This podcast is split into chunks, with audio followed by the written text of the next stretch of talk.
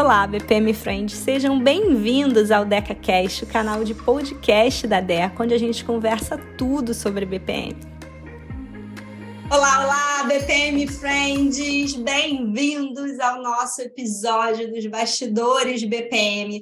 Hoje com um convidado super, hiper, mega especial que praticamente dispensa apresentações, que eu sei que vocês amam de paixão, acompanham tudo que ele publica por aí. Então, hoje eu quero dar as boas-vindas e agradecer mais uma vez pelo tempo, pela atenção, por esse bate-papo tão descontraído ao meu novo amigo Gart Capote. Bem-vindo, Gart. Eu que agradeço, André. Poxa, eu gostei do novo amigo. Acho que ninguém sabe, né? Inclusive, ainda há pouco a gente estava conversando, parece que descobrimos também que a gente já se conhece virtualmente há muito tempo, mas é a primeira vez num tete a tete assim, mesmo que ainda virtual, digital, mas é, uma conversa síncrona é a primeira. E, por incrível que pareça, também, naturalmente fluindo aí, com, sem, sem é, receios ou qualquer freios de um primeiro contato. Né? O gelo já foi quebrado só com a abertura aqui da reunião e do convite do podcast, que, deixa eu falar para todo mundo, já era para ter acontecido há muito tempo, mas a pessoa aqui inventa desculpa de agenda, mas no final das contas é mais vergonha, tá? Boa parte do tempo acaba sendo um problema de, de, de, imagem, né, que a pessoa não gosta de aparecer e tal, do que exatamente a agenda. É, é um mix, pronto, é um mix que agora a gente acabou com ele e esse é o primeiro de muitos pela frente, aí, tá bom? E obrigado a todos pela audiência aí de Deca, de Andréia, dos BPM Friends, que eu já ouço há algum tempo também e acompanho. É, é um barato estar aqui com vocês e talvez aí colaborar mais uma vez com, com no mínimo, alguma curiosidade. Mas fica à vontade. Pronto, o Gart já fez o meia-culpa dele ali. a gente já descobriu que olha só, a gente aí, aí por isso que a gente está aqui nesse bastidor de BPM, a gente já descobriu que essa personalidade fugiu de um podcast. Quem diria ele que foi aí, talvez, o primeiro podcast de BPM aqui do Brasil, fugiu de podcast. Morro de vergonha. Consigo fazer sozinho, trancado num porão escuro, mas quando acende uma luz, um holofote qualquer, ou apenas uma reunião no, de, um, de um Zoom, de um Meet, qualquer coisa parecida, me tremo todinho. Mas tá Bom, deixa eu apresentar um pouquinho o Gart. O Gart é, talvez, o principal autor de língua portuguesa na área de BPM, de gestão de processos que a gente tem. Já são seis livros publicados aqui no Brasil e também internacionalmente. É, Para quem não sabe, o Gart foi um dos culpados pela criação da BPMP Brasil. Já foi presidente da BPMP Brasil durante oito anos consecutivos. Além disso, né, como criador incansável, ele já desenvolveu outras técnicas na área de gestão de processos.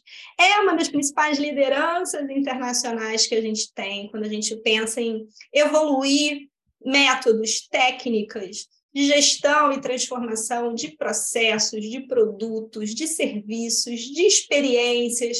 Tem uma quilometragem gigantesca de horas trabalhadas em projetos de consultoria, em BPM, para diferentes clientes, além dos seus treinamentos, cursos que muitos profissionais aqui, nossos amigos BPM Friend já fizeram. Então, eu tenho certeza que muita gente já conhece o GART aí de outros momentos, de outros carnavais, como a gente costuma dizer, certo, Gart? Certamente. Eu ia usar exatamente essa expressão. Eu já não tenho tanto sotaque assim quanto o André, né, de carioca, mas sou carioca também da Gema. É, ia falar mesmo de outros carnavais ia complementar né, essas milhares de horas, essas coisas todas, elas já são hoje bem evidentes né, na aparência. A gente fica com a cabeça branca, barba branca, as rugas aparecem sem o menor esforço. Isso já é um sinal de quilometragem, como você disse. Mas, de verdade, é, é, é engraçado a gente ouvir essas, essas apresentações. Né? Eu estou indo semana que vem para o Brasil de novo. Eu vou, em média, duas a três vezes por ano eu vou ao Brasil. E a saída agora é provocada por um evento que eu vou fazer de uma empresa, que não vou citar aqui só para por questões óbvias, né? Mas talvez esse evento seja uma palestra, um jantar com uma palestra e talvez, é, talvez que eu estava usando era esse, aconteça inclusive numa praia. Vai ser um negócio assim que eu nunca fiz na minha vida. Eu estou morrendo de vergonha e ansiedade desde já. Mas, ao mesmo tempo, ouvindo a apresentação, você fica vendo, nossa, quanta coisa já aconteceu, né? E é isso que é interessante. Mais do que, claro, o ego que fica massageado ali naquele momento, mas o mais interessante é a gente ver mesmo Uh, quanta coisa já aconteceu, quanto tempo tem, são aí vinte e poucos anos, me dá até um nervosinho assim pensar nisso. Como é que é? Você está fazendo isso há 20 anos, pelo menos é, pelo, ininterruptamente 20 anos, e você olha para trás e vê assim, nossa, quanto eu não sabia quando eu comecei, com o, como eu, eu nunca imaginaria que a gente estaria fazendo o que está fazendo agora e o mercado brasileiro como está, mundial inclusive, né? era tudo tão inicial e por isso talvez até com, muito menos medo. É certo. Bom, Gart, o nosso papo hoje aqui é para gente, nessa série dos bastidores do BPM, a gente desconstruir um pouquinho, né? É, as nossas próprias figuras, como uhum, digital influencers, experts digitais, quebrar um pouco esse pedestal aí que as pessoas muitas vezes têm, né? Como o Gart estava comentando, a gente nunca tinha se encontrado e parado assim para conversar eu e ele como a gente está fazendo hoje. A gente se falava por e-mail, por direct. O Gart uma vez até gentilmente me mandou uma série de livros dele, eu saí lendo vários deles que ele me compartilhou comigo. A gente já trocou figurinhas algumas vezes, mas a gente nunca tinha parado para conversar assim. E esse mundo de internet faz muito isso com a gente, né? Tem uma visão das pessoas muito distante, né? E quando a gente senta para conversar, a gente vê que não é esse bicho papão todo, né? Que não tem tudo isso. Então, hoje eu queria abrir aí um pouquinho dos bastidores do Gart Capote para as pessoas conhecerem algumas curiosidades sobre você. Vou fazer algumas perguntas mais pessoais e algumas perguntas mais rapidinhas, tá bom? Ai, ai, ai, vamos nessa, pode ser. Me conta duas coisas pessoais esquisitas sobre você. Se eu fosse perguntar para sua esposa, o que, que ela ia me contar? Eu não sei se é uma boa fazer essa pergunta diretamente para ela. Tem que contextualizar um pouco melhor, mas eu vou fazer um primeiro filtro e encontrar coisas publicáveis, pelo menos para esse horário. Uh, mas, assim, de verdade, eu, eu até pensei nisso, assim, o que, que eu tenho de esquisito, além da própria... Sou, nossa, os nossos hábitos, né? Nós somos figurinhas de repetição. Né? Eu sou, talvez essa seja uma primeira esquisitice minha, ou peculiaridade, né? É, eu gosto muito mais hoje em dia do assunto ser humano do que exatamente tecnologia. E eu sou de origem tecnológica, não gosto de dizer que sou de TI, não, mas comecei no, na minha, vida profissional depois de polícia, uma série de outras coisas. Eu, eu, era desenvolvedor de software, essas coisas, e tinha uma afinidade muito grande com tecnologia porque ela me afastava de pessoas. Olha que loucura, né? E foi por aí que eu entrei.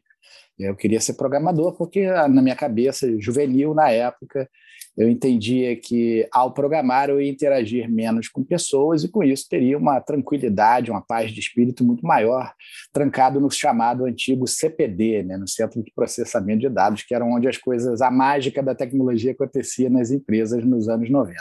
À medida que a gente vai crescendo e se envolvendo com outras coisas nas empresas, você acaba interagindo mais com pessoas e, como todo não muito bom programador, fui transformado em gerente de projetos. Não estou dizendo que todo gerente de projeto é um, um profissional técnico não tão bom, mas para desenvolvimento de software, esse é um caminho bastante comum, por incrível que pareça. Os melhores programadores se tornam arquitetos ou continuam programadores, e aqueles que têm ali uma habilidade vai, de relacionamento, de gerenciamento e até de, de né, condução de trabalhos acabam indo para o mundo da gestão.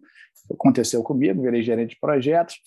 E ao vender projetos e cuidar da entrega desses projetos, acabei descobrindo a importância, né, por dores mesmo, né, uh, de entender cada vez mais, pelo menos, um, um pouquinho ali a cada interação que a gente com quem está falando, né? não exatamente a persona já do cliente, esse tipo de coisa, mas só o próprio reconhecimento de que ali do outro lado existe um ser humano tão frágil, confuso, indeciso, impreciso e ansioso quanto você, já te dá um pouquinho mais de tranquilidade. E isso me levou, está aí uma esquisitice, há uns 10, por aí, 10 anos mais ou menos, a me interessar cada vez mais por neurociências em geral, é, ciências do comportamento também, e virei um, um estudioso, né, bastante entusiasmado sobre o assunto, já li dezenas, dezenas mesmo de, de livros sobre das mais variadas é, ciências que envolvem a fisiologia do cérebro e o comportamento humano, e isso acabou, é claro, reverberando e tocando tudo que eu faço é, em BPM, em Customer Experience, esse tipo de coisa. Me deu umas outras habilidades diferentes e me provocou também alguns, é, algumas frustrações de não conseguir aplicar tanto quanto eu gostaria desse conhecimento, porque senão distancia demais as pessoas mais técnicas, mais pragmáticas, né, que estão ali preocupadas com, com, o dia a dia, né, o beabá e o vamos fazer acontecer de uma técnica ou de um, uma tecnologia voltada para o BPM. Se você começa a falar muito de coisas mais subjetivas e comportamentais, parece que você é, não é a pessoa para fazer aquilo, mas não é, tá, tem tudo a ver, né, essa nossa função ou profissão de gestão por processo ela é, diria até mais do que 50% dela é basicamente dedicada ao entendimento do outro, né? O seu chefe, o seu líder, o seu cliente, os outros colaboradores, porque sem as pessoas os processos ainda, né? Eles simplesmente não funcionam. Então, uma esquisitice recente é a intenção e quase que uma necessidade mesmo profissional de adicionar esse conhecimento de comportamento, né, que vem das neurociências e do estudo diário e a própria meditação também, que virou um, um hábito muito forte na minha vida também uns oito, dez anos, eles levaram essa, essa característica de, antes de pensar em melhoria, transformação, automação, qualquer coisa que faz parte da nossa aventura em melhoria dos processos, eu, eu tendo a dar uma atenção especial também ali à parte mais humana envolvida naquilo. E isso me tornou um, um, um, ser um pouco diferente lá nos projetos e nas aulas, porque as pessoas normalmente não esperam isso de você, né? Eles querem saber da, da modelagem BPMN, como é que automatizou, como é que foi o projeto ABC ou D, e eu falo, gente, vamos meditar a gente começa as aulas com meditação antes da hora da aula, é um barato, é um barato. E isso acho que virou uma, uma característica, que pode ser dita ali esquisitinha, né? Mas eu, eu adoro, acho que nem consigo mais fazer é, diferente. Todo, já tem alguns anos que até mesmo antes de começar as aulas abertas ao público, a gente eu convido e quem, quem se interessa faz vai lá, chega mais cedo e a gente passa uma sessão de meditação, de respiração, de foco, se acalma, se vem para o presente e aí entra na aula, todo mundo feliz, flutuando, acende incenso. Mentira, isso é exagero, mas é um barato. Acho que essa esquisitice ela se tornou uma característica, um traço da minha personalidade atual, do Gart mais atual. Né? Eu já devo ter sido umas 50 versões diferentes. Tenho pessoas que me conhecem há mais de 30, 40 anos, e elas dizem: Nossa, você mudou tanto, até fisicamente, você não tem mais nenhuma semelhança com quem você era na adolescência. Eu falo, graças a Deus, porque eu sou um ser bem diferente mesmo, e eu acho que meu corpo só está sendo coerente com essa mudança toda. Tá aí, pronto, mais uma esquisitice. Sensacional, adorei. Adorei essa ideia da meditação das aulas. Agora vamos lá, Gart. Quero saber qual é a sua preferência? Docência ou projeto na área de BPM? Tem que escolher uma? Eu, eu aonde, mora, aonde mora o seu coração? Ai, Jesus. Meu coração, ele, ele é uma, uma árvore, uma planta sem raiz. Ela é raiz aérea, sabe? Eu, eu, eu flutuo demais, eu flutuo com, com, com paz de espírito atualmente nessa situação de transitar. Mas, de verdade, se sendo objetivo, vai, pelo menos uma vez, responda uma resposta objetivamente. É, eu adoro fazer projetos, de verdade. Comecei com projetos, a ideia de dar aula de ABPMP e de escrever nunca passou pela minha cabeça, só surgiu depois de muito projeto feito. Então as coisas nasceram lá no, no chão de fábrica, né, com a mão, mão na massa. Então o projeto sempre foi uma paixão e, e viabilizou praticamente tudo que eu sou e estou fazendo atualmente. Né? Mas se eu tivesse na Gart, você só pode escolher. Ah, eu sou apaixonado pela sala de aula sabe? Eu, eu, isso era um negócio que eu, eu não curtia muito ali em 2007, 2008, que eu comecei a dar aulas mais profissionalmente. Eu não gostava tanto. Fazia por necessidade dos projetos, eram aulas voltadas para clientes, às vezes eram aulas de clientes, né, para alcançar novos clientes.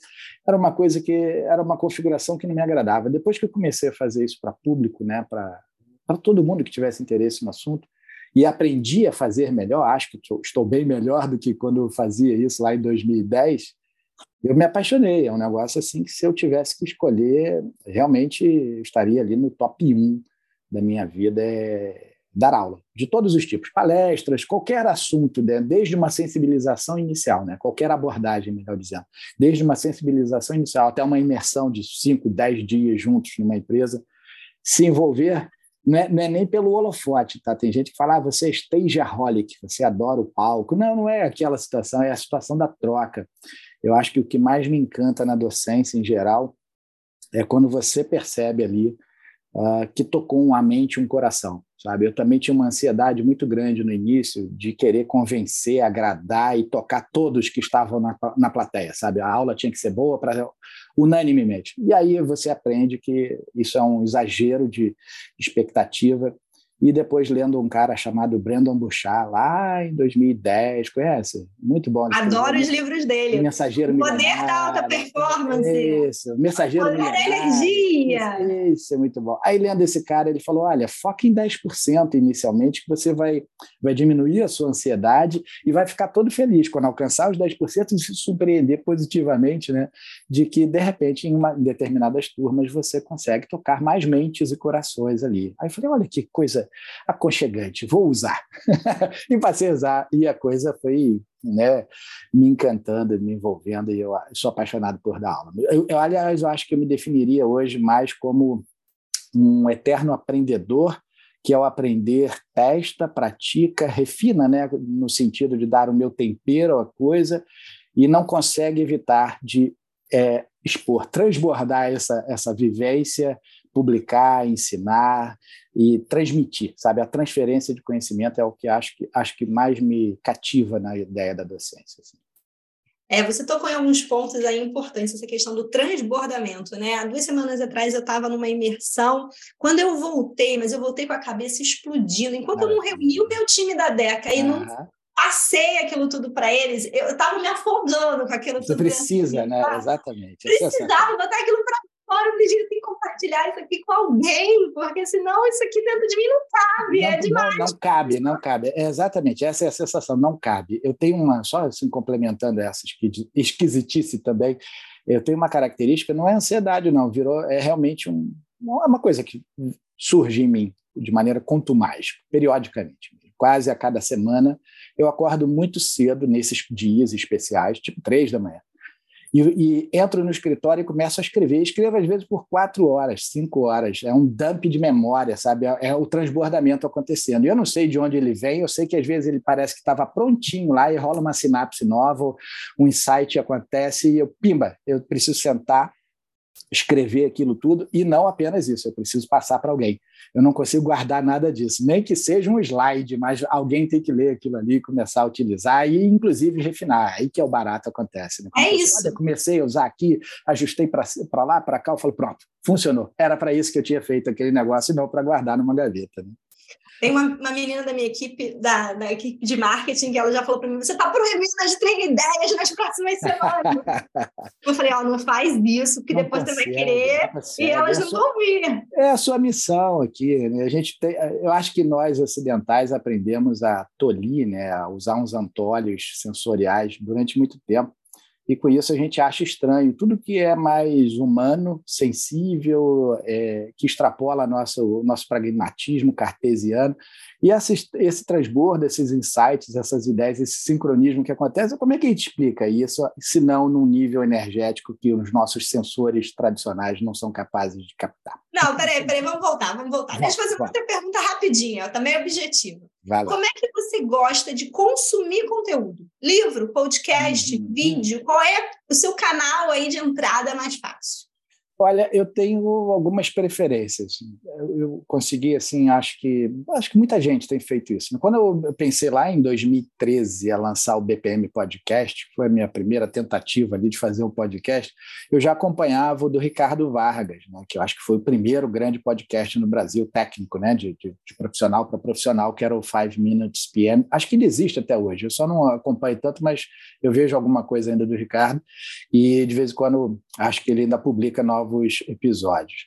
E ali em 13, quando eu fui fazer o podcast, além desse do Ricardo Vargas sobre projetos, eu gostava muito de um que esse já acabou, eu tenho certeza, que era sobre startups. Como a gente tem muitas ideias, né? pessoa que tem muita ideia quer viabilizar essas ideias e nada melhor do que hoje em dia esse termo startup, né? essa configuração para traduzir bem essa intenção né? de ter uma ideia e querer transformar num negócio. E a partir dali eu comecei a usar podcasts também para né, consumir conteúdos de sensibilização. Então eu diria assim, para mim hoje em dia vídeos e podcasts eles servem em algum momento para sensibilização inicial sobre algum assunto e a partir daquele momento que eu passo daquela sensibilização, já estou ali um pouco mais inteirado sobre aquilo ou encantado sobre aquele assunto, aí eu parto para os livros e depois, se for o caso, né, se ainda tiver avançado naquele interesse e quiser desenvolver mais, aí eu procuro também uma ajuda mais é, objetiva ali em cursos, né? Aliás, um dos cursos melhores que eu já fiz na minha vida até hoje, assim, reverbera, é o de reaprendizagem criativa do Murilo Gant, que eu fiz em 2016, se não me engano e foi um curso assim de iniciou com uma sensibilização por podcasts essas coisas todas. Não virou livro porque ele não tinha ainda livro sobre isso mas eu dei um salto ali do vídeo do podcast né para o curso pulando esse livro mas gosto muito e gosto de ler fisicamente os livros sabe? Eu tenho eu, e como uma pessoa que muda demais né? Estava conversando no outro dia com os colegas aqui e eu estava fazendo as contas, nem dos últimos 20, 30 anos, só dos últimos cinco anos eu me mudei cinco vezes, de casa e cidade. Então eu me mudo demais. Além de país, né? no outro país, cinco casas diferentes em cinco anos. Isso dá um trabalho danado carregar os livros, né? Então, por isso eu tenho hoje comigo, assim, a tiracolo, poucos livros físicos, alguns ficaram no Brasil, mas já voltei a comprar novamente aqui é uma paixão ler é, livros físicos. Não consigo ler muito o livro digital, a não ser em aeroporto e voo. Durante voo ou no aeroporto, o digital ganha, é claro. Mas assim que eu chego em casa ou qualquer outro lugar, eu gosto de sacar o livro físico e, sabe, cheirar o livro físico, rabiscar. Todos os meus livros ficam praticamente destruídos depois. Se é um livro bom, ele tem que estar meio destruído, porque eu marquei, eu, eu digeri ele ali ao vivo, na frente todo mundo, mastigando ele, sabe? É muito bom. É, eu sou suspeita para falar, né? Dá para tá perceber que eu gosto. né? E eu faço isso, eu boto, eu colo post-it, ah, eu colo rabisco tudo, bandeirolinho, rabisco, eu grifo. Essa semana eu estou feliz da vida que eu comprei um kit de marcadores para mim, daqueles gigantes, as cores que eu tenho luxo, direito. Um luxo analógico. Gart, e uhum. conta uma coisa para mim: tem muita gente que começa na área de BPM, né? E acha que é difícil começar, que é difícil esse ponto de partida, em algum momento vai desanimando, vai pensando em desistir. Em algum momento você pensou em desistir, em algum momento a área de BPM foi difícil para você. Como é que você contornou isso? Olha, teve sim, teve, mas não tem pouco tempo, não. De verdade, já tem muito tempo que eu sou assim extremamente feliz, satisfeito quase nunca, mas feliz com o desenvolvimento da, da, da profissão e do mercado, a coisa toda, né? Mas eu diria assim, eu, eu até lembrei de um, de um evento assim muito marcante para mim. Foi uma, ali não foi nem perseverança, foi insistência mesmo. Foi o lado leonino, capricorniano, alguma coisa assim que falou mais alto. Mas eu ouvi mais ou menos em 2005, 2006. Eu já escrevia em, um blog e escrevi, tinha escrito para duas é, revistas sobre BPM de São Paulo. Uh, era isso, 2005. E convidei uns colegas que eram muito próximos de projeto. Eu ainda era gerente de projetos, mas atuava bastante com processos. E em 2005, mais ou menos, eu morava em São Paulo e chamei esses colegas mais próximos para uma conversa numa padaria que tinha perto da minha casa, aquelas padarias maravilhosas de São Paulo. E aí preparei eles, dei duas cervejas para cada um, um lanche gostoso. E depois que eles se abasteceram ali, eu apresentei a ideia de desenvolver BPM no Brasil. Trazer, criar e divulgar o assunto, porque eu achava que dava pano para manga, que era um mercado ainda muito imaturo internacionalmente, no Brasil mais ainda, né? E eles falaram: eu expliquei tudo. Eu, eu, trabalhava muito com integração de sistemas também, EAI na época que chamava, e eles no resumo da ópera. Quando eu terminei, fiz todo o meu pitch na varanda da, da, da padaria. É, eles falaram assim: Gart, esquece esse negócio de VPN e foca só na integração de sistema, que isso aí não tem, não tem futuro, não, cara. Esse negócio não vai adiante, é muito confuso, é muito grande, é muito abrangente, isso aí envolve a empresa inteira, ninguém quer saber disso, não. Eu falei, pô, será que. Caraca, um balde é, de água fria, de água gelada. Os dois, para você ter uma ideia, os dois eram diretores. Um era diretor financeiro de uma grande montadora de carros, e o outro era diretor de tecnologia de um, de um laboratório, se não me engano, farmacêutico. Eu falei, pô, esses caras não são ignorantes, eles não são bobos. Eles entenderam o que eu falei e acharam completamente inviável. Eu acho que ou eu estou doido ou eles estão ali com uma visão, de repente, mais curto prazo, ou não, não viram o que eu vi. Eu sei que eu não gostei da resposta, eu só posso te dizer isso porque não tinha nenhum outro parâmetro que sustentasse a minha vontade de continuar com aquilo ali. E aí eu ignorei a, a, a, ideia deles de desistir, né, de abandonar o assunto e focar só em, em EAI, que era Enterprise Application Integration, que era o que bombava na época. Comecei a escrever, criei um blog chamado Mundo BPM, olha que nome original, era o mundobpm.blogspot.com, e comecei a escrever ali, como quem não quer nada. Aí fiz curso é, gratuito de BPM, de introdução, de modelagem. Na época a gente usava Betel, mas outras notações, EPC era muito forte, era mais forte na época. E aí comecei a escrever ali uns cursos assim, assíncronos e via blog. E aí comecei a ter respostas, uma mini audiência, né? Na época não existia rede social, era blog mesmo. E as pessoas começaram a botar lá nos comentários o que elas achavam, o que elas gostariam. Eu falei, olha, esse negócio está encontrando conexões por aí, então tem gente de olho nesse assunto também, entendendo. Eu falei, ah, vamos avançar. E aí, avançando a história, a gente foi até 2008 nesse blog, né, Mundo do BPM, e lá eu fiz a chamada para a BPMP. Foi ali que nasceu. Dois anos depois dessa conversa na padaria, com alguma reverberação já nacional dos artigos no blog, eu fiz uma chamada. Quem quer me ajudar a trazer a BPMP, né? no caso agora levar a BPMP para o Brasil? E eu tinha, já fazia parte do chapter de Tampa Bay, na Flórida, desde 2007, a convite, por causa do blog também, isso é muito legal. E aí uma meia dúzia de maluco lá respondeu, Maurício Bittencourt, Furlan, Leandro Jesus, Sérgio Mires, uma galera que pré-histórica também que fez aí um pré-histórica, eles não vão gostar de você falar não, isso. Mas somos todos dinossauros, ainda vivos, mas aqui em, em dia, vai.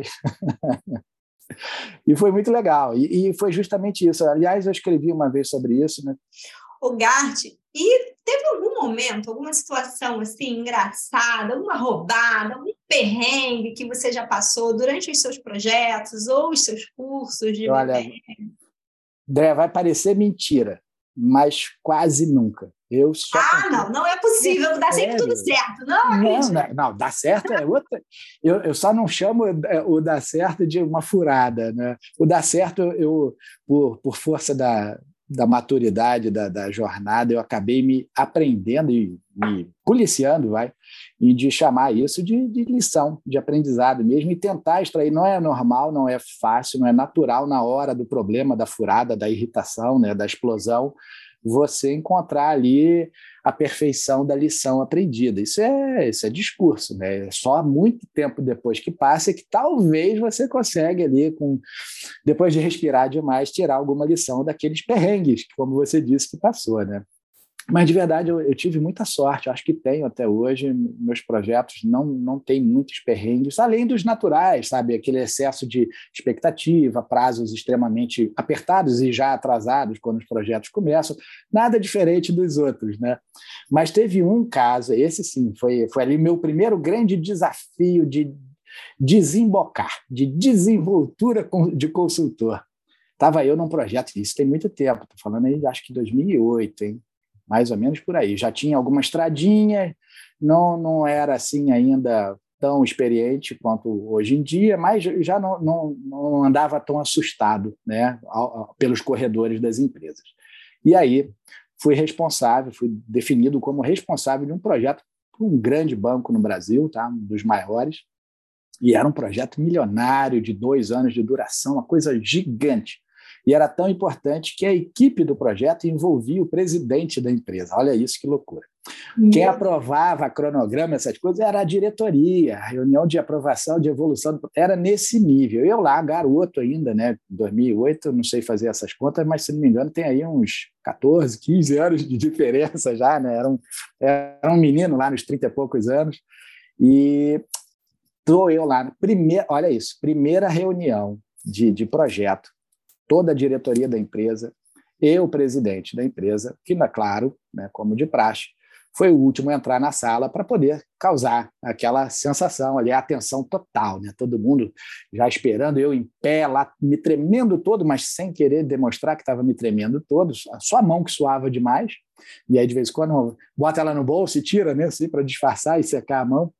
Daqui a pouco o homem entra, bate a porta, dá boa tarde para todo mundo, e quando estica a mão assim para apertar a minha mão, ele aperta firme, olha nos meus olhos. Eu pensei que ele fosse me bater ali naquela hora, a intensidade com que ele apertou. Né? E ele fala para mim assim: Eu não gosto de consultores. Ele não falou nada antes disso, ele só apertou a minha mão. E na reunião com os consultores, a diretoria e eu, o líder do projeto daquela consultoria ali, ele aperta minha mão, segura firme e fala: Eu não gosto de consultores. Na hora, eu tive só o reflexo de repetir, eu também não. e dali eu desenvolvi uma desculpa a partir do eu também não. Falei, é verdade, a consultoria, né, em muitos casos, tem aí uma tradição de entregar as coisas e ir embora e deixar o cliente tentar resolver ou deixar o cliente refém na mão da consultoria. Eu desenrolei ali uma, uma, uma situação, mas no momento a minha estratégia foi concordar e, e funcionou. E depois, gente, e por incrível que pareça, dois anos convivendo lá nessa, nesse projeto, que foi bastante desafiador. Nos tornamos, não amigos, né, mas muito próximos, de inclusive de trocar confidências de projeto, né, do tipo coisas que estavam incomodando, que não podiam ser ditas, porque ia abalar a estrutura psicológica da equipe e tal, e, e virou uma parceria muito boa e o projeto foi um sucesso, apesar desse início, assim, talvez o mais difícil para mim. Você ser é, recebido pelo presidente da empresa. É de fazer e você já está frágil ali, que é a tua primeira vez como o líder de toda a equipe, de um projeto muito grande e tal. Eu estava pronto para ter um infarto, né? E, e, o cara me sai com uma dessa. Mas resisti. Tive um infarto dois anos depois, quase. Mais ou menos. É de fazer qualquer um tremer nas bases. Essa daí. Tremi, tremi, é tremi bem, mas acho que disfarcei também bem. Ninguém falou. Não, você rebolou bonito. Rebolou bonito. Por aí. E ninguém falou assim, poxa, Gart, você na hora lá tremeu, né? Depois eu falei, gente, você sabe o que aconteceu ali? Eu, ele falou, ah, meio, você estava tão nervoso assim. Eu falei, eu quase morri. Não estava nervoso, eu não sei como eu estou vivo. Mais ou menos isso. Gart, agora, eu tenho muita curiosidade, eu acho que os nossos BPM Friends aqui também, sobre essa vida aí de autor de livros que você tem, porque não são um ou dois ou três, são seis já até agora, e duvido que você esteja fazendo ah, que... Tem dois outros na agulha, estou escrevendo dois em paralelo. Olha isso, gente. A, pessoa, a gente não consegue escrever um, esse homem consegue escrever dois ao mesmo tempo. Como é, é, eu acordo de madrugada e o livro vem, entendeu? Mas tem gente que acorda para ir ao banheiro, eu acordo e escrevo, é mais ou menos isso. Gato, mas qual é a parte mais difícil para você em relação a essa questão da escrita dos livros? É, é uma coisa assim tão contra producente ou não natural. Fala, pô, você escreve toda hora, escreve com facilidade. Eu já escrevi um livro inteiro em 15 dias, de verdade. Sentei, me mudei para o quartinho de visitas que eu, que eu tenho na minha casa lá no Brasil. Me mudei mesmo, peguei minhas coisas todas no escritório, botei mesa e tal, sentei lá. Em 15 dias o livro estava pronto já para revisão. E, ao mesmo tempo, para isso acontecer, essa é a grande dificuldade, respondendo finalmente a sua pergunta. Né? Tem, acho que, dois eh, elementos principais e, e, luto contra eles todos os dias, hoje, inclusive. Né? Hoje fui fazer um artigo e eles, eles vieram à tona de novo, tem toda vez. São aquelas é, conversas internas que vêm da nossa infância, que vêm da sociedade, vêm de vários lugares que a gente nem sabe identificar, mas elas estão lá na sua cabeça, no seu inconsciente. Né? Uma é tradicional e famosa e comum, síndrome de, de impostor, né, de vira-lata. Acho que a de impostor é mais chique, mais coerente de ser dita, né? mas é aquela sensação de que você de verdade não é tão bom, nem sabe o que deveria, ou não sabe tanto quanto acha que sabe, sabe? Isso, isso acontece e atrapalha bastante a escrita, né? Você não sentir que é merecedor de, de escrever, de partilhar, de dar atenção da pessoa que vai ler aquilo ali, sabe? Eu acho que esse é, é um, um, um pode se tornar um bloqueio. As pessoas falam, ah, o bloqueio do escritor. Eu, eu, eu nunca tive bloqueio de escrita, porque eu, eu tenho esses bloqueios anteriores. Um, esse da, da, da, de me sentir um impostor, né? que tudo que eu estou falando ali, de repente, é uma grande farsa e em algum momento alguém vai descobrir que era tudo mentira. E o outro consequência disso aí é também, será que existe alguma coisa ainda interessante que precisa ser dita sobre esse assunto? Acho que tudo já foi dito. Isso acontece demais. Primeiro você acha que você não sabe ou é uma grande fraude. E aí depois você acredita que é. Apesar de não ser uma fraude, não importa mais falar sobre isso, porque tudo já foi dito. E aí eu falo isso com as pessoas, com a minha esposa, minha esposa, coitadinha, ela sofre demais diariamente, ela é uma santa. Um dia ela vai ganhar uma estátua pós é, esse período probatório. A nuvenzinha dela está é... garantida lá no céu já. Ah, né? tá. Pelo menos uma, pelo menos uma. Porque eu exponho, né, ela é a minha, minha, minha grande troca diária de, de, de, de, confidências ali, e essa é uma delas. Né? Poxa, eu não vou escrever sobre isso, não. Acho que isso já foi dito demais, acho que as pessoas já estão cansadas de saber, etc, etc. Aí ela vai e me traz uns contra-argumentos assim, me derruba. Normalmente, durante o café da manhã, ela já acaba com essa minha. Ela acaba toda. com você no café ela tinha almoço no café da manhã. E nove e meia da manhã eu já estou conseguindo trabalhar e tudo ali, com todas as dúvidas que eu cheguei às oito, às nove e meia eu já estou. É isso mesmo, eu sou um bobo de pensar essas coisas, para não falar idiota, né, que ficaria feio. Mas é, é, é sério, é, a, se sentir um impostor e achar que já foi tudo dito. É uma grande ilusão, né? Como assim já tudo já foi dito? Toda qualquer informação que a gente lançar agora, certamente ela vai ser absorvida por uma ou outra cabeça por aí, vai se tornar uma outra versão, talvez melhorada até daquilo que a gente começou. E é, essa é a dinâmica natural das coisas, né? A abundância e colaboração, reinvenção, né? Essa adaptação constante de tudo que a gente fala. Então, se a gente não expõe, não propaga isso aí, a gente está atrasando esse processo de evolução. E aí, com isso, eu acho que hoje em dia eu tenho um pouco menos de, de influência desses, desses bloqueios, mas eles existem, continuam existindo. E diria para todos os colegas que eu já, milhares eu já falei, gente, vamos escrever, escreve sobre isso, muito legal. A pessoa não escreve porque ela fica esperando ficar perfeito, ou que esteja maravilhoso, infalível, irrefutável. Isso tudo é ilusão. Isso é coisa que botaram na nossa cabeça, que o livro tem que ser perfeito, irrefutável, que ninguém vai mudar, ninguém vai contestar. Como não? A ciência, a base da ciência, a contestação é derrubar hipóteses, não é isso? A gente só evolui quando consegue derrubar umas hipóteses. Por que, que o seu livro não é mais uma hipótese, o seu texto não é mais uma hipótese que vai ser testada, vai inspirar outros e desapega? A pessoa fala, ah, você, quando você releu o seu livro, eu nunca reli um livro meu. Depois que ele vai embora, eu nunca mais abro um livro meu. Não, nem consigo. Assim como assistir um vídeo, me ouvir falando, eu não consigo ler porque provavelmente eu já penso diferente daquilo que eu falei, eu escrevi. Então, eu ia ficar muito ansioso ali, muito, talvez até frustrado com o que eu disse naquele momento da minha vida que estava super certo e parecia verdadeiro e bom. E é só isso, era um momento, né? Eu estava daquele jeito naquele momento. Gart, eu tenho que comentar essa sua fala. Primeiro, agradecer assim pela vulnerabilidade de admitir essas coisas, né? Essa questão da síndrome da impostora é uma coisa que eu que faço muito trabalho com mulheres na área de BPM, isso aparece de forma recorrente. Há pouco tempo atrás, uma mentorada minha falou assim, Andréia, quando eu comecei a assistir os seus vídeos no YouTube, eu já tinha 10 anos de experiência na área de BPM, e eu saí me sentindo uma porcaria. Eu cheguei à conclusão que eu não sabia nada, eu entrei em crise, eu tô aqui fazendo você, porque. E aquilo me calou tão fundo ela me dizer um negócio desse, uma pessoa com 10 anos de experiência, que eu comecei uma série lá no Instagram da Deca, falando, gente, vamos mostrar um pouco de vida real aqui para vocês perceberem que não é isso, né? Então, assim, aparece muito nas mulheres, então quando eu vejo você, né, um homem com muita experiência na área, autor de livro, falando que sente a mesma coisa, eu acho que dá um ufa, assim, para é todas aquela sensação nós, assim, né? é igualzinho, né? Igualzinho, né? Todos assim. Gente como e quem diz que não é, é só uma máscara, é para parecer que não sofre das ansiedades, agruras e inseguranças que todos sofremos. É, é, nosso, é da sociedade, crescemos assim, somos mantidos assim pelas forças né, do, do, do ambiente que vivemos. E eu acho que o primeiro passo é esse, reconhecer, né, como qualquer problema, e, e não dá muita bola para isso, não. Então eu já não me importo com.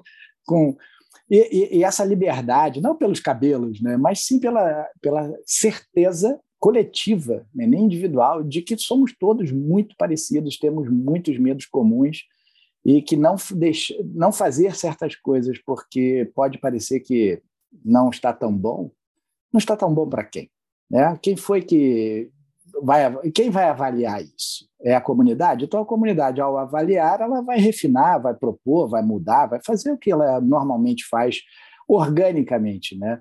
De resto, era só seu medo de, de não ser perfeito, de não tirar 10. Lembra da escola, né? lá da Maria Teteca, quando a gente pequenininho tem que tirar 10, senão não vai conseguir um bom emprego. Toda aquela ladainha que a gente ouve a vida inteira e até certo ponto faz algum sentido e depois a vida vem te, uf, mostra nada daquilo que foi a sua cartilha é, real no, no mundo real. A partir de agora é contigo e não tem gabarito, não tem resposta certa e não tem professor para te ensinar como chegar no, ali naquele ponto que você gostaria. A gente vai passar por situações que um ou outro tem mais ou menos experiência e pode te mostrar, né? Como agir em certas situações, mas não tem receita, né? E a nossa a nossa capacidade de, de expor, né, de, de, propagar a nossa mensagem, acho que ela é muito mais importante é, de ser estimulada do que exatamente um preciosismo irreal, né? que mais tolhe, mais impede do que expande a gente numa evolução social. Né? E o segundo ponto que eu ia comentar tem a ver com essa questão de propagar a mensagem. Quando a gente pensa que tudo já foi falado, já foi dito, já foi escrito sobre um determinado assunto, a gente esquece, eu acho, da nossa fala autoral, né? Exato. Tudo pode ter sido dito, mas por outra pessoa, de outro jeito, com outro sotaque, com outro tempero, né? Exatamente. Né? Que não, que não conectou com determinado grupo de pessoas, e quando você falar de uma outra forma, com outro jeitinho, vai conectar, vai, a mensagem vai chegar quem está precisando ouvir, né? É, eu ouvi uma vez de uma coach uma coisa que eu nunca me esqueci, que foi assim, nesse momento, tem alguém em algum lugar do mundo, ajoelhado, rezando por um conhecimento que está trancado dentro de você. E quando você colocar isso para fora, de alguma forma esse milagre vai chegar na vida. É isso aí. Então, quando a gente consegue transbordar esse conhecimento, vencer esse nosso perfeccionismo, né? esses nossos uhum. medos, essas nossas inseguranças, a gente está ajudando a propagar tudo isso. E se ajudando. temos também que, que acho importante né? É a gente começar também a aceitar, principalmente a nossa criação mais ocidental, né? católica, em boa parte das vezes, essa essa vergonha de se sentir bem, de ser valorizado, de, sabe, essa coisa assim, não, isso é meu ego, é muito forte. O ego ele tem a função dele, tem seus riscos, como qualquer outra coisa, mas a gente também precisa ter assim orgulho das coisas que a gente conquista e às vezes romper essas barreiras bobas, mas que nos impedem ali no dia a dia de se tornar alguém, alguma coisa, uma versão de si próprio que te dá mais orgulho ah, comemore quando você extrapolar, né, ultrapassar essas barreiras, porque você merece. Não é fácil, a gente, o dia inteiro, e de maneira inconsciente. Como eu falei, né, eu gosto muito desse assunto, não sou psicólogo nem especialista no assunto, mas sou um estudioso, apaixonado, então me abasteço demais desse tipo de informação. E qualquer estudo de neurociência mais moderno comprova, boa parte do tempo, para não dizer, não dar uns números muito exatos para não assustar as pessoas, né? mas dizem em torno de 80%, 90% do tempo, estamos ali no automático, repetindo padrões de, do passado, minutos, dias, a todo momento, e com isso eh, pré-definindo a nossa próxima, a própria existência futura. Né? Seremos sempre o que já fomos, porque vivemos um hábito de repetir as coisas do passado que nos dão algum conforto ali mental né, e comportamental de achar que aquilo ali, por ser conhecido, é menos perigoso. E o cérebro adora essa, essa diluição de risco, de perigo. Né? Então, vamos usar, vamos embora, vamos trocar essas informações, vamos publicar, vamos se expor. E estou falando isso para mim. Não sei se vocês perceberam. Disse a né? pessoa que está fugindo do podcast. Exatamente. Isso aqui tá, é tipo um espelho, né? Eu estou falando aqui, vamos lá, Gart, vamos se expor mais. E, e, ah, fica aqui o meu, meu, meu convite para mim mesmo, vai. E Deca pode ser, Deca, se você me permite essa, essa como é que é? Intimidade instantânea, né, Andréia? é, fica já o meu desafio pessoal aqui, que a gente se ajude, né, enquanto comunidade de conhecimento, que eu apareça mais, mas não para é, me envaidecer ou me desenvolver apenas, mas sim para a gente desenvolver uma nova, um novo tipo de comunidade com pessoas que vão realmente ser capazes e se tornar mais confortáveis de compartilhar esse conhecimento. Eu acho que a gente só evolui a partir desse ponto. Enquanto tiver monopólio de qualquer coisa, é monopólio. Né? Ele está fadado ali a, a, pertencer a um pequeno grupo. Né? Quando a gente se ajuda a se desenvolver e usando a palavra do dia, transbordar, né? expor, é, concatenar essas ideias maravilhosas, presas aí por dogmas que não fazem sentido, a gente está perdendo. Vamos juntos. Gart, deixa eu aproveitar esse gancho e te fazer a uhum. seguinte pergunta: como é que é a sua relação com as redes sociais? Qual é a parte mais chata? O que, que você não gosta de fazer? O que, que você ah. pode de fazer nas redes sociais? O que te incomoda? Ai, ai, ai. É, essa já está bem óbvia, eu acho, agora. Eu tenho pavor, mas isso é bloqueio meu, não que doa ou, ou tem algum problema, né? É só um bloqueio mesmo, que eu preciso desbloquear, e está aqui o meu convite para mim mesmo, meu desafio. É, é isso aqui, aparecer. Aparecer ao vivo, aparecer em telas gravadas, me ouvir. Eu acho que eu nunca ouvi um episódio meu de podcast ou um vídeo. Uma vez eu fui fazer uma palestra que foi gravada e transmitida, né? No, num canal local. Nossa Senhora, mas que vergonha de alguém ver aquilo, sabe?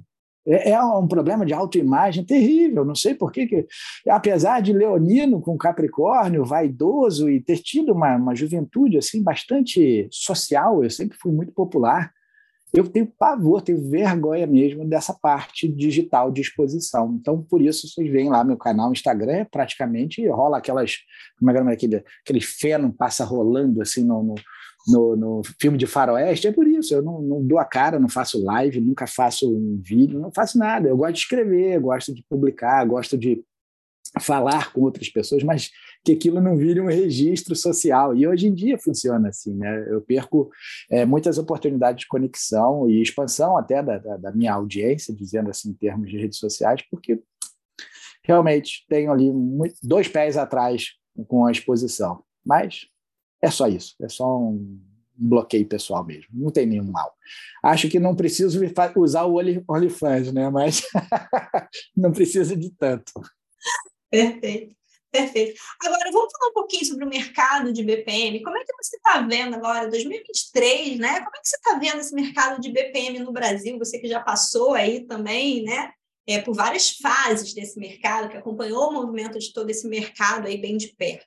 O, o Brasil, eu diria assim, mercado Brasil, ele é um, uma coisa assim sensacional. Eu diria ímpar, ou como dizem muito aqui em Portugal, invulgar. E o mercado não é diferente. O mercado não apenas de BPM, né, mas o nosso mercado profissional, organizacional no país, ele reage, ele é quase que um espelho. Né? Eu vou traduzir isso melhor.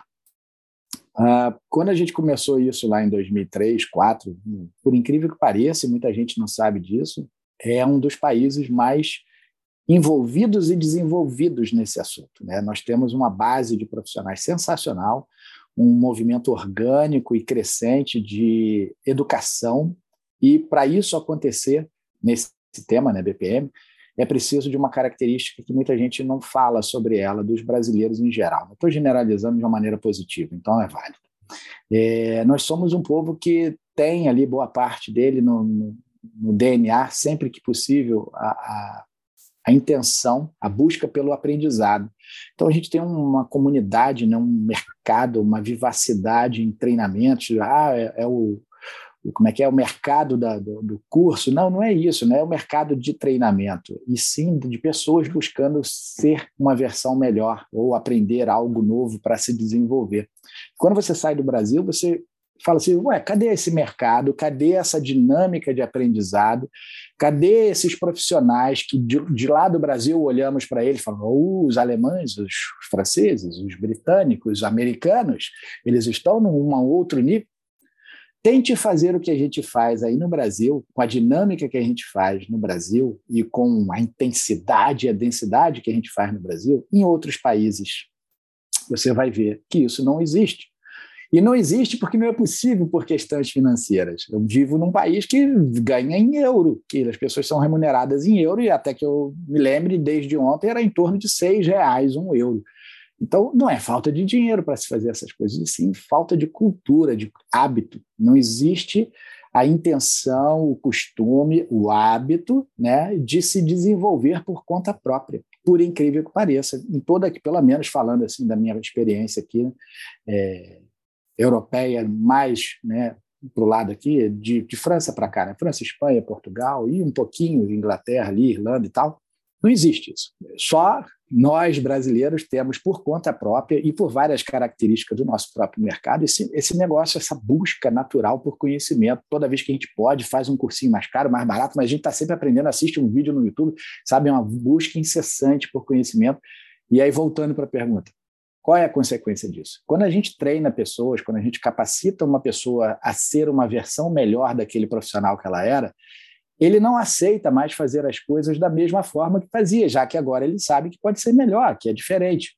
Então, quando ele volta para a empresa, mesmo a empresa não sabendo, ou querendo, ou pedindo a ele, ele já funciona diferente e ele vai contaminar positivamente, né? vai propagar essa, essa informação, esse descontentamento até com a abordagem anterior, vigente, e agora as pessoas vão começar a falar: Fulaninho está fazendo isso, assim, sabe? O que, que é isso? Que que... É? E pronto criou-se um movimento ali orgânico de desenvolvimento dos profissionais, que por estarem numa organização acabam desenvolvendo essa organização, e essa organização e suas lideranças, em algum momento, tomam consciência do que está acontecendo, e aí vem o que precisam fazer corporativamente para ajudar esses outros profissionais que também querem participar desse desenvolvimento. Sabemos que hoje ainda é o principal chapter, o mais forte de todos. Né? Isso é mérito do brasileiro. Muito bom, muito bom. Gart, uma última pergunta para a gente caminhar aqui para o final. É, se, não, se, não, encerrar, eu, eu, a gente vai ter que transformar isso numa série da Netflix, né? A gente é. grava novos episódios, lança, vamos fazer igual, como é que é esses, esses streamers, né? Toda sexta-feira um capítulo novo, alguma coisa assim, né? Tipo isso, tipo isso. É, mas para a gente caminhar para o final, uma última pergunta é: você acha que na nossa área de BPM, né, ainda tem espaço para mais gente? Ou o mercado já está saturado? Pô, já tem aí a DECO, o GART, chega, tá bom, precisa de mais gente falando sobre isso não. Já é o suficiente, você já falou aí de uma outra galera que veio lá de outros tempos trabalhando, então esgotou? Tá bom? Deu ou ainda tem espaço para mais gente nova que está chegando? Essa, essa pergunta é, é, talvez, não sei se intencionalmente, mas para mim foi talvez assim a mais profunda de todas. Assim. Apesar da intenção ali de, de, de trazer ali uma, uma, clareza, né? ela, ela é tão profunda que eu tive que recorrer para pensar nelas. A gente acaba entrando numa, numa escolha que precisa ser consciente. Ou você vai viver uma vida é, orientada, balizada por restrição, por escassez. Parece papo de coach, né? De, no sentido pejorativo da palavra, que tem muita gente boa, né? mas ou você vai viver orientado pela escassez das coisas, ou você vai realmente entender, acreditar e viver essa amplitude, a abundância que existe nessa nossa vida em todos os sentidos, no amor, no pessoal, no profissional, nas carreiras, nas profissões, nas decisões, nas mudanças. A gente pode ser tanta coisa em tão pouco espaço de tempo, basta a gente querer, mas para querer e acreditar e fazer com que essas mudanças aconteçam e se tornem é, o seu dia a dia, né, o seu hábito, o quem você é, ou quem você está naquele momento, é preciso que a gente decida. E eu decidi há muitos anos na minha vida, cada vez com mais consciência, mas já tem algum tempinho, que eu decidi optar pela abundância, pela amplitude, por, a, por ampliar os domínios, não de domínio de conquista, de manutenção, mas sim de exploração. Então, por que sair do país? Não precisava sair do país, tenho uma vida dupla, tenho minha casa, minha vida aí no Brasil, a empresa, tenho aqui também. A vida é maior do que eu, em certos momentos a gente acredita que é o máximo. E eu acho que isso vale para qualquer coisa. Então, se você está em dúvida, né, qualquer pessoa que está ouvindo a gente agora está em dúvida sobre ah, isso está saturado, não tem mais espaço, já tem muita gente, está ocupado por A, B ou C, isso é besteira. Ou seja, não tem nada saturado, a vida é, é muito maior, mais ampla. E o que falta de verdade, Deca, só assim, na minha percepção, humilde percepção sobre o mercado, é o seguinte: eu sinto réplicas, mimetização de comportamento, de discurso, surfistas, como eu comecei a conversa contigo, né? tem gente que você já vê, eh, já chega com a roupa de neoprene. Para quem não sabe, é aquela roupinha que o surfista bota, o mergulhador também usa, né, para não passar tanto frio na água gelada. Você vê que a pessoa tem uma intenção velada, uma agenda oculta ali de rapidamente ganhar o dela e surfar aquilo durante um tempo e sumir. Ao mesmo tempo, você tem pessoas aí com uma estrada, uma bagagem, produzindo conteúdo. Deca está aqui, a Andréia, é um exemplo vivo, não estou puxando sardinha para ela, não. É de verdade, é uma pessoa que eu, inclusive, me predispus aqui a, a, a, romper com essa minha barreira, essa minha vergonha inicial, porque eu acredito realmente no que ela faz, e tem muita gente assim, boa, né? Claro que é em menor quantidade, que com autenticidade, não, é que as pessoas não saibam fazer a coisa tecnicamente. A questão é como você é capaz de transmitir isso para outras pessoas, levar a sua versão, a sua verdade, o seu tempero, e com isso a coisa se amplia. Aí por isso que não é limitante, né? é, é expansivo, é abundante, porque cada um vai adicionar e criar coisas que a gente nem sabe ainda. E esse caldeirão vivo de oportunidades e, e, e abundância é, é uma escolha eu acho que eu, eu tenho aprendido isso nos últimos anos com cada vez mais consciência, tá, eu vivo isso.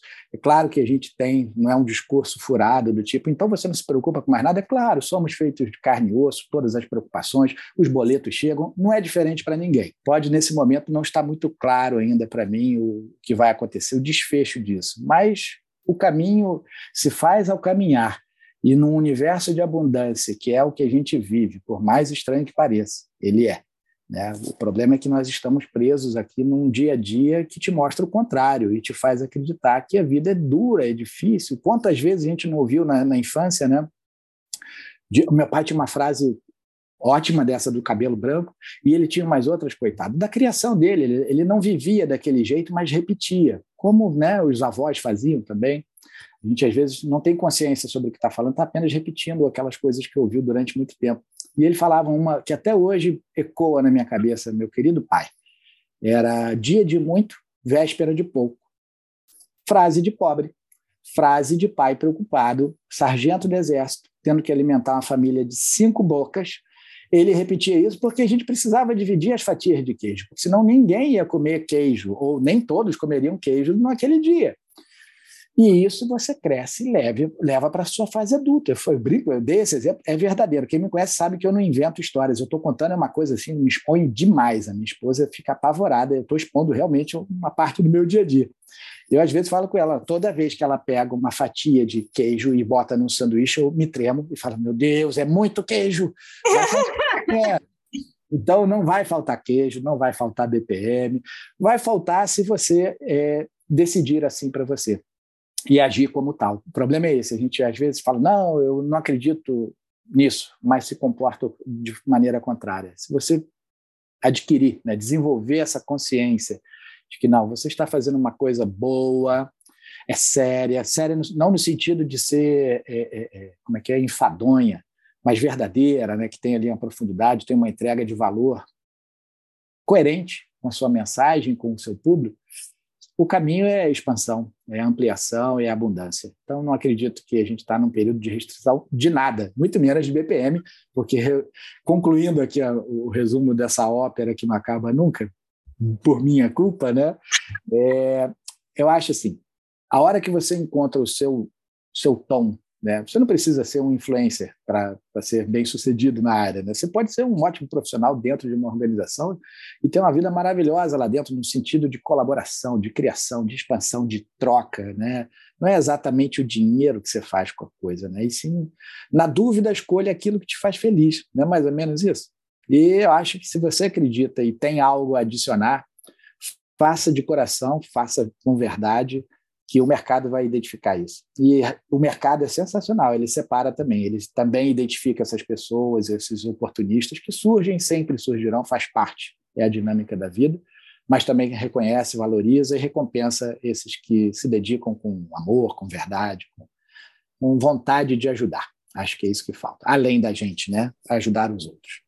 Eu acho que o Gart tocou em alguns pontos importantes aí, né? Constância, autenticidade, né? É, eu, eu gosto muito, assim, um lugar que me ajuda muito a me reconectar é sempre praia, né? O mar. Eu acho que quando você para em frente ao mar, olha para aquele infinito aquilo ali é para lembrar para a gente, eu acho que existe um mar de conhecimento à disposição, que o que a gente sabe hoje é uma gota naquele oceano, ainda tem muito mais. A área de BPM dá sempre essa sensação, quando você acha que você está, vem mais, uhum. vem mais, vem outra onda, vem mais coisa e tal. E eu acho que quando você olha para esse mar, para esse infinito também, eu acho que você tem que pensar nesse mar de amor, né? Porque quando a gente escolhe o amor como mestre, automaticamente você sai do medo e da escassez Perfeito. e da restrição. É o amor que vai ajudar. Então, quando você faz as coisas com amor, você coloca amor no podcast que você está fazendo, no blog que você está fazendo, no vídeo que você está fazendo, no curso que você está fazendo, ele vai chegar onde ele tem que chegar de alguma Exato. forma, eu acho isso, né? Então, para a gente fechar, só agradecer muito, muito, muito ao Gart por ter se disposto a vir aqui, trocar essas ideias todas conosco. Em nome dos BPM Friends, eu agradeço muito, Gart. Espero que seja o primeiro de muitos contatos que virão. Se Deus quiser, a gente vai conseguir ainda fazer várias coisas juntos daqui para frente. Obrigada pelo seu tempo, obrigada pela sua paciência, pelas respostas sinceras, pela sua vulnerabilidade, por abrir aqui o coração para essa nossa audiência. Obrigada mais uma vez, viu? Era o mínimo que eu podia fazer, André. Foi um prazer mesmo. E, e mérito também da condutora da conversa aí, que me deixou à vontade a ponto de poder ser mais vulnerável do que, inclusive, me aconselhariam a ser. foi um prazer e espero em breve que a gente faça novos e novos temas e novas pessoas estou à disposição. Foi um prazer e um sucesso para todos vocês que ouvem o podcast. E de verdade, assim, acho que a minha principal mensagem aqui seria: acredite, acredite que você é capaz, que vale a pena, que é possível, porque dizer não é fácil, né? Muita gente diz de bate pronto para o nosso dia a dia. O mais difícil é, é realmente a gente acreditar em nós mesmos e aceitar essa vulnerabilidade, como ela falou, mas continuar, vulnerável ou não, você é capaz de continuar. E à medida que você caminha nessa jornada que ninguém sabe onde vai, né? construímos ao caminhar, você se descobre ali uma nova versão, uma versão mais capaz, uma versão mais interessante, e com isso se diverte, e isso que importa na vida, né? Fazer o bem, se divertir, curtir enquanto a gente está aqui, sempre propaganda, ou como eu tenho hoje em dia na ponta da língua, transbordando amor. É mais ou menos isso. Arte 2023, transbordando amor, mas com, com a intenção de ajudar e se divertir ao longo desse caminho, que às vezes parece longo, mas eu posso dizer já, sinto tão curto, já está tão curtinho essa jornada, a gente vai ficando mais velhinho, vai falando, ah, não, me dá mais 40 anos. Aí querer mais 40 anos é assim, já é demais, hein? Mas obrigada, obrigada né? parabéns e sigam fortes aí. E sucesso para o podcast que está.